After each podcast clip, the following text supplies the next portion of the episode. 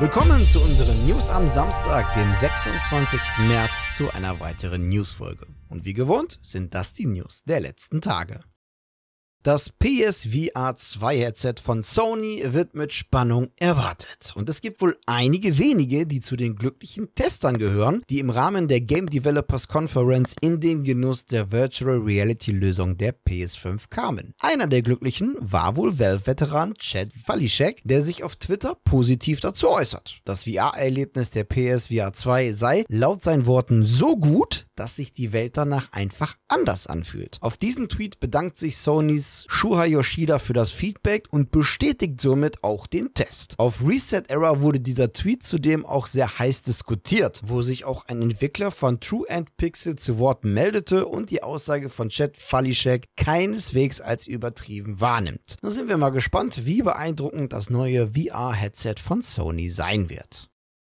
Aufgrund des Krieges in der Ukraine sind viele Entwickler nicht in der Lage, ihre Arbeit wie gewohnt durchzuführen. Weshalb auch Entwickler GSC Game World ihr aktuelles Projekt Stalker 2 Heart of Chernobyl circa zwei Monate vor Release vorerst auf Eis legten. Dies könnte sich aber bald ändern, da das Team wohl einen alternativen Standort außerhalb der Ukraine gefunden hat. Wie aus einem Tweet des bekannten tschechischen Game-Journalisten Pavel Dobrowski hervorgeht, soll ein Teil von GSC Game World angeblich in naher Zukunft nach Prag umziehen. Dort soll dann die Entwicklung von Stalker 2 fertiggestellt und auch soll dort direkt im Anschluss darauf das darauffolgende Spiel in Angriff genommen werden. Auch Jiri Bigas, Chefredakteur beim tschechischen Gaming-Magazin Vortex, meldet sich via Twitter zu Wort und bestätigt, dass einige Entwicklerteams aus der Ukraine dem Beispiel von GSC Game World folgen und ebenfalls nach Tschechien umsiedeln. Allerdings nannte er diesbezüglich keine konkreten Namen, um welche Entwicklerstudios es sich handeln könnte.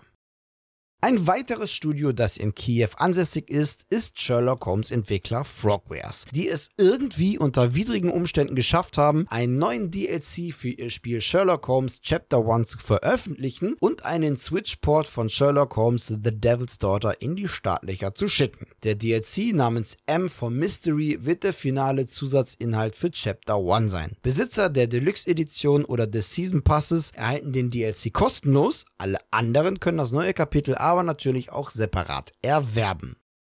Vor kurzem berichteten wir, dass Netflix das finnische Game Studio Next Games übernommen hat. Nun heißt man ein weiteres Entwicklerstudio in die Netflix-Familie willkommen. Und zwar das texanische Entwicklerstudio Bossfight Entertainment mit Sitz in Allen und Austin. Das im Juni 2013 vom ehemaligen Mitarbeiter von Singer Dallas gegründet wurde, ist vor allem für ihr Spiel Dungeon Boss bekannt. Das Team wird weiterhin aus seinen Studios heraus tätig sein und innerhalb von Netflix neue Spiele für ihre Abonnenten kreieren.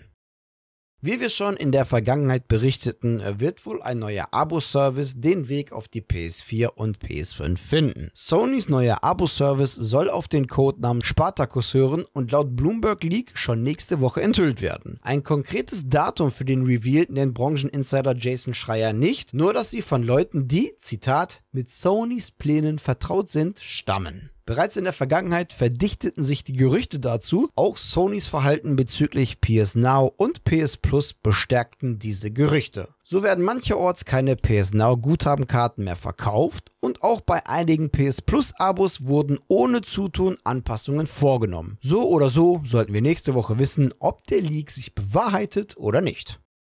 Ein neues Lego-Spiel wurde angekündigt und überraschend kommt es nicht vom neuen Standard Lego Games Entwickler TT Games, das erst im kommenden Monat ein neues Lego Star Wars Spiel veröffentlicht. Das neue Lego-Spiel namens Lego Brick Tales kommt vom schwedischen Publisher Thunderful und soll noch in diesem Jahr erscheinen. Genaue Informationen zu Termin und Plattformen gibt es leider noch nicht. Jedoch gilt die PC-Version als fix, da bereits eine Steam-Seite zum Spiel zu finden ist. Umgesetzt wird das Spiel von HeadUps österreichischen Partnerstudio Clockstone, das vor allem für Spiele der Marke Bridge Constructor bekannt ist. Im Spiel sollen wir verschiedene Dioramen besuchen können, wo Lego Minifiguren unsere Hilfe benötigen. Es liegt dann an uns, herauszufinden, welche Konstruktionen und Objekte am besten helfen können.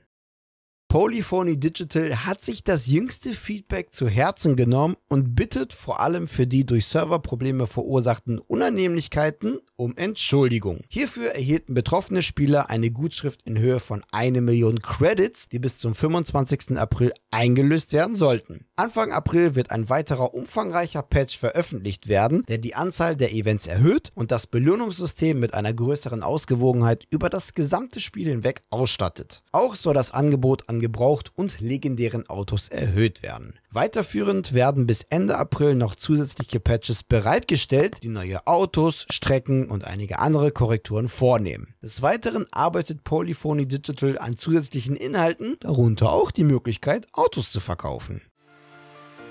Das waren sie auch schon wieder. Die News der vergangenen Tage. An dieser Stelle verabschiede ich mich wie immer von euch. Danke fürs Zusehen. Wenn euch die Folge gefallen hat, dann würden wir uns natürlich über eine positive Bewertung auf YouTube freuen und auch natürlich über eure Kommentare.